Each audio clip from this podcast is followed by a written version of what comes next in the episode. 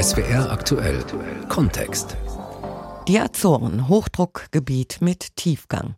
Die Azoren, die kennen die meisten von uns aus dem Wetterbericht. Das Azorenhoch sorgt meist für Sonnenschein in Mitteleuropa. Auf den neuen Inseln selbst dagegen, da spielen Wind und Regen oft die Hauptrolle.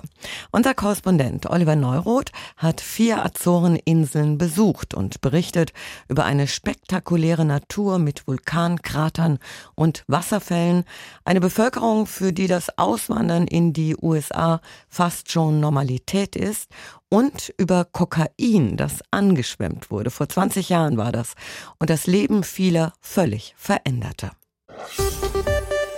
Senhoras e senhores, bem-vindos ao aeroporto de Ponta Delgada, São João Paulo II. Premiere auf São Miguel. Zum ersten Mal überhaupt ist eine Maschine von Deutschlands größter Fluggesellschaft auf der Insel gelandet. Ein Linienflug aus Frankfurt. Die Flughafenfeuerwehr begrüßt den Airbus Ende Mai mit einer Wasserfontäne. Kamerateams des Regionalfernsehens haben sich auf dem Rollfeld postiert und filmen das Ereignis. Endlich kommen wieder Urlauber. Besucher, die den Archipel im Atlantik nach langer Corona-Pause neu entdecken und Fans der Inseln, die schon mehrmals da waren. Also uns reizt auf den Azoren natürlich die Natur. Das Essen ist fantastisch. Wir haben ja die gesamte Rinderzucht Portugals und Milchproduktion auf den Azoren. Die Menschen sind etwas lockerer, entspannter, entschleunigt. Als Urlaubsreiseziel für Menschen, die gerne wandern und auch ökologisch äh, versiert sind, passen die Azoren optimal. Die Azoren. Das sind neun Inseln mitten im Atlantik, der portugiesische Außenposten auf dem Weg nach Amerika.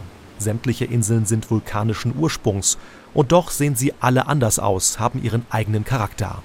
Auch der höchste Berg Portugals befindet sich auf den Azoren, der 2350 Meter hohe Pico auf der gleichnamigen Insel. Die Landschaften leuchten in einem saftigen Grün, die Pflanzenwelt ist üppig, dank des milden Klimas und des Azorenhochs, das immer mal wieder aufzieht. Es bestimmt nicht nur das Wetter auf dem Archipel, sondern auch auf dem europäischen Festland. Rita Mota vom Staatlichen Meteorologischen Institut in Ponta Delgada erklärt, was es mit dem berühmten Hochdruckgebiet aus dem Wetterbericht auf sich hat. Quando o anticiclone se estende muito para norte, wenn sich das Hoch über den Azoren weit nach Norden ausdehnt, dann kommen die Polarfronten nicht daran vorbei. Das Hoch blockiert sie. Das bedeutet weniger Niederschlag für den europäischen Kontinent. Und natürlich hat das auch hier auf den Azoren Konsequenzen. Weniger Regen und höhere Temperaturen. Das Klima auf den Inseln nennt die Expertin ozeanisch subtropisch. Konkret heißt das, die Temperaturen schwanken nur wenig das Jahr über. Im Schnitt wird es im Winter tagsüber 17 Grad warm, im Sommer etwa 25. Allerdings regnet es häufig. Und weil die Azoren quasi ungeschützt im Ozean liegen, weht fast immer ein strammer Wind. Was der ein oder andere Urlauber vielleicht unangenehm findet, ist für andere ein Muss. Für Robin Kenny zum Beispiel. Der Brite ist professioneller Segler und überführt Segelschiffe quer über die Weltmeere. Heute ist es eine 12-Meter-Yacht, die Robin mit seinem Team von der Karibikinsel St. Lucia nach England bringt. Die Azoren sind ein klassischer Zwischenstopp. Bis hierher hat die Crew 17 Tage gebraucht. Uh, uh, es ging ganz gut los, doch dann kamen wir in einen Sturm mit kräftig Gegenwind, der uns natürlich ganz schön ausgebremst hat. Wir hätten es vielleicht in 15 Tagen geschafft, aber 17 ist auch noch gut. Etwa zwölf Tage sind es noch bis zum englischen Brighton, aber erst einmal stehen ein paar Ruhetage auf der Insel Fayal an. So gut wie alle Segler zieht es in das Peter Café Sport. Das blau-weiß gestrichene Haus kennt jeder auf Fayal. Das Café ist eine Institution für Seefahrer. Die Wände und Decken des Lokals hängen voll mit Fahnen und Wimpeln von Booten, deren Besatzungen hier schon eingekehrt sind. Dazwischen Zettel mit Namen und Telefonnummern von Leuten, die eine Mitfahrgelegenheit auf einem Schiff suchen oder von Skippern, die noch eine Crew für den nächsten Turn brauchen. Das Pita Café Sport als Kontaktbörse und Informationszentrale, das hat die Kneipe berühmt gemacht. Es gibt sie seit 1918. José Azevedo hat das Lokal von seinem Großvater übernommen. Von Beginn an haben wir uns um die Segler gekümmert, die mit ihren Schiffen hier ankamen. Wir haben ihnen Geld gewechselt und ihnen gesagt, wo sie Material und Hilfe für eine Bootsreparatur bekommen. Ganz wichtig war auch die Post. Wir sind die Adresse Postlagernd Atlantik geworden. Familien und Freunde schicken Briefe und Geburtstagsgeschenke zu uns, wenn jemand unterwegs ist. Das ist bis heute so.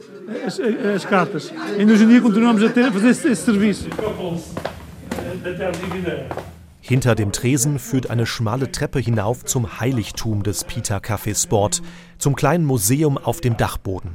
Der Urgroßvater von José hat es gegründet. Ausgestellt sind Scrimshaw-Kunstwerke, bemalte Knochen und Zähne von Walen.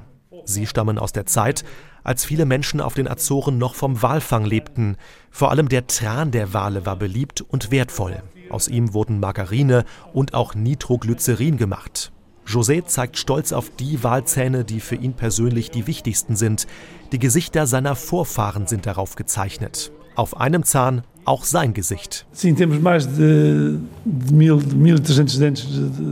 Wir haben hier 1300 bemalte Walzähne. Die Sammlung ist die größte der Welt. Anfangs haben die Walfänger selbst diese Kunstwerke erstellt, allerdings eher mit grober Hand, nicht so filigran. Erst als die Künstler auf den Inseln anfingen, die Walzähne zu bearbeiten, wurde ernstzunehmende Kunst daraus. Und wir entschieden, sie hier bei uns auszustellen. Seit Mitte der 1980er Jahre werden vor den Azoren keine Wale mehr gejagt. Außer Josés Museum erinnert auf der Insel Fayal auch nicht mehr viel an diese Tradition. Heute leben die Menschen hauptsächlich von der Landwirtschaft, der Fischerei und vom Tourismus. Und das anscheinend nicht schlecht. Wer mit dem Auto Fayal umrundet, eine Fahrt von etwa einer Stunde, sieht hübsche gepflegte Häuser mit schönen Anwesen, die einen gewissen Wohlstand vermitteln. Doch die Geschichte dahinter ist eher traurig, wie José erzählt. 1998 gab es hier auf Fayal ein schweres Erdbeben, bei dem 70 Prozent der Häuser beschädigt wurden. Viele wurden komplett zerstört. Es kam Wiederaufbauhilfe aus Portugal und auch von der EU in Brüssel. Deshalb ist der Wohnungsbestand jetzt sehr gut. Das Erdbeben war nicht die einzige Naturkatastrophe, die Fayal heimgesucht hat. Zwischen 1957 und 58 brach gleich dreimal der Vulkan Capeliños aus. Durch die Lavamassen entstand eine neue Insel im Meer, direkt vor Fayal. Es dauerte einige Wochen und die beiden Inseln verbanden sich. Seitdem ist Fayal auf der westlichen Seite 2,4 Quadratkilometer größer. Die Bewohner konnten sich vor den Vulkanausbrüchen in Sicherheit bringen, doch viele verloren ihr Hab und Gut. Zum Beispiel Olivia Faria. Sie hat die Ausbrüche damals als junge Frau miterlebt. Als die Explosionen kamen, sah das aus wie Watte am Himmel. Das wirkte erst mal schön. Schlimm wurde es erst, als der Vulkan Sand und Steine herausschleuderte. Gefährlich war das für uns. Die Luft war voller Asche und die hat alles verbrannt. Das Grün der Bäume verschwand. Alles war schwarz. Noch heute sind Spuren zu sehen, Reste von Häusern, die von Lava und Asche zerstört wurden. Viele Bewohner verließen Fayal Ende der 50er Jahre und versuchten sich auf der anderen Seite des Atlantiks ein neues Leben aufzubauen, in Amerika. Migration ist bis heute ein großes Thema auf den Azoren. In den vergangenen 60 Jahren haben mehr als 180.000 Menschen die Inselgruppe verlassen und sind in die USA oder nach Kanada gezogen. Früher wurden viele von amerikanischen Walfangflotten abgeworben. Heute ist es die Aussicht auf bessere Arbeitsplätze, die Menschen von den Azoren weiter in den Westen treibt. Ja, früh war der ja, ja, ja, ja. Viele seiner Bekannten seien für immer nach Nordamerika gegangen, erzählt Francisco. Er selbst hat auch ein paar Jahre in Kalifornien gelebt.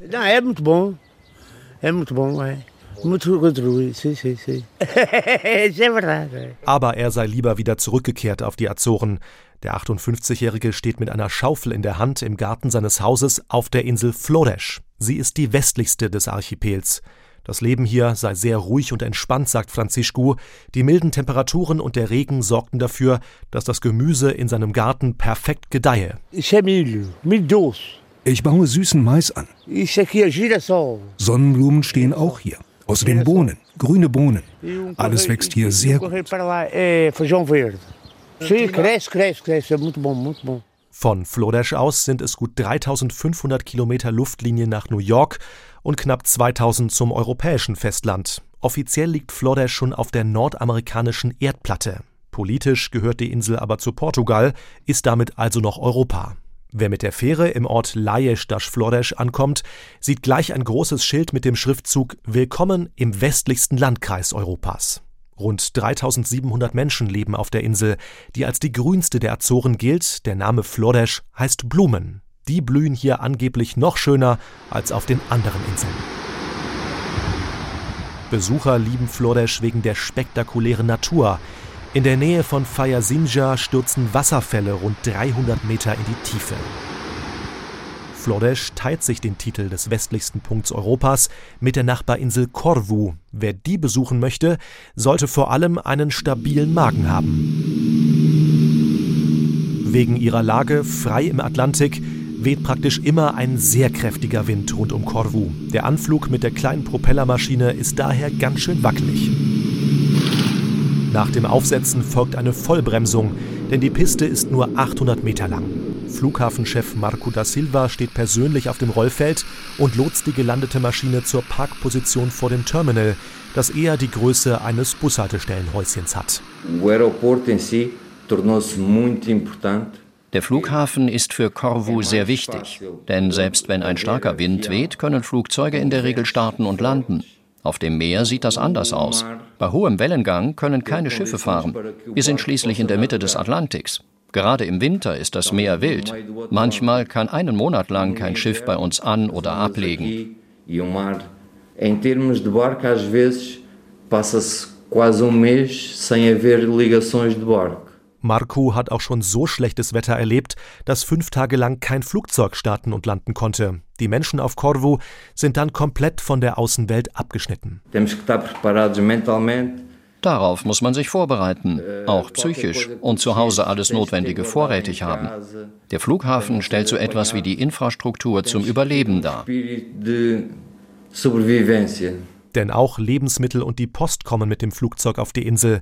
Im Winter dreimal pro Woche, im Sommer fünfmal. Bei so wenig Kontakt nach außen läuft das Leben auf Corvu entsprechend unaufgeregt und langsam ab. Es gibt ein einziges Dorf, Villa du Corvu, in dem 400 Menschen wohnen. Die etwa doppelt so vielen Kühe weiden auf der ganzen Insel, viele auch in der einzigen Sehenswürdigkeit, im etwa zwei Kilometer breiten Krater des erloschenen Vulkans. Was nach jeder Menge Steinen und Asche klingt, strahlt auf Corvu so grün, wie man es sich kaum vorstellen kann. Überall wächst saftiges Gras und lässt den Krater zum Foto-Highlight der Insel werden.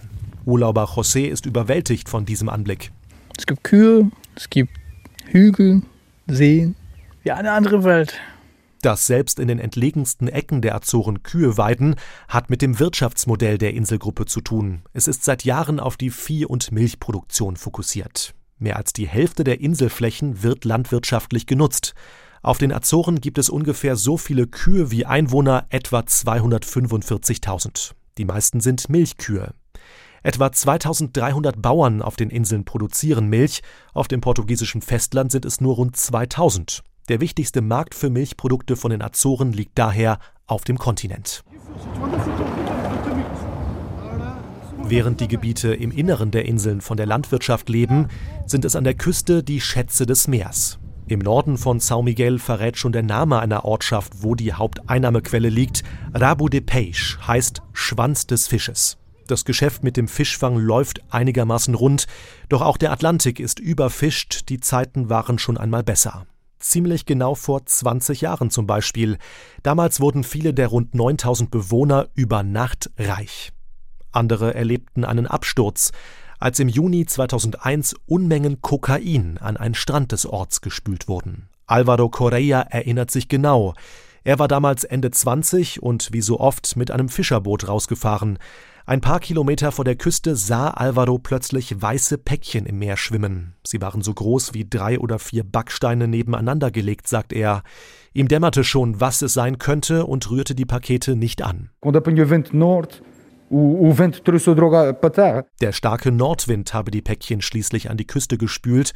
Einige der Bewohner sammelten sie auf, doch die meisten hatten keine Ahnung, was sich darin befand, dass es reines Kokain war.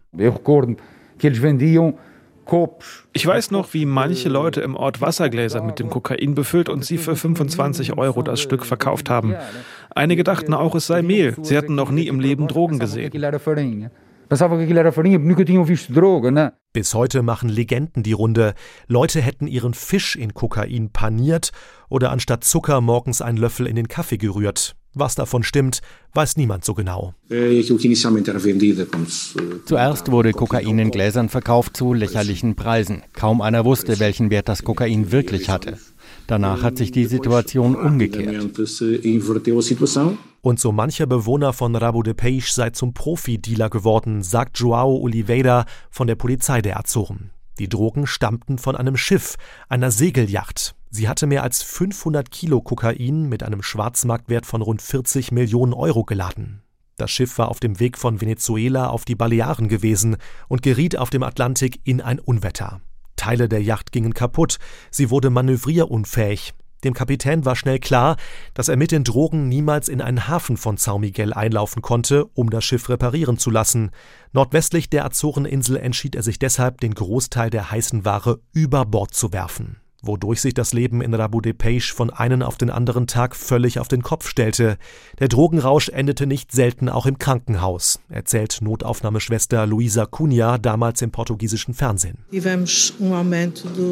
Bei uns werden immer mehr Menschen mit einer Überdosis eingeliefert. An einem Wochenende waren es neun Patienten, die zu uns in die Notaufnahme kamen. Zwei von ihnen hatten zu viel Kokain genommen, die anderen konnten nicht erklären, um welche Droge es sich gehandelt hat. Rabu de Peixe war damals und ist bis heute ein sozialer Brennpunkt auf São Miguel. Mit den Drogen begann sich die Gesellschaft noch weiter zu spalten, erinnert sich dieser Bewohner. Eine Generation im Ort hatte unter ihren Lebensumständen zu leiden. Eine andere Generation schwamm plötzlich im Geld. Auch sie hatte vorher nichts im Leben. Heute läuft sie mit Krawatte herum. Offen sprechen wollen Gewinner und Verlierer des Drogenrauschs nicht. Die Kokaindealer von Rabu de Peixe wurden zu fünf Jahren Gefängnis verurteilt, der Kapitän der Segelyacht, von der die Unmengen Drogen stammten, zu elf Jahren. Die Geschichte der Kokainjacht und der Drogenschwämme vor 20 Jahren liege bis heute wie ein Fluch über dem Ort Rabu de Peixe, meint Alvaro Correa. Die Ereignisse, die im Juni 2001 ihren Lauf nahmen, hätten das Klima in dem Städtchen vergiftet. Die Drogen waren eine Geißel und haben dem Ort nur Schlechtes gebracht. Die Azoren, Hochdruckgebiet mit Tiefgang. Das war SWR aktuell Kontext von unserem Korrespondenten Oliver Deuroth.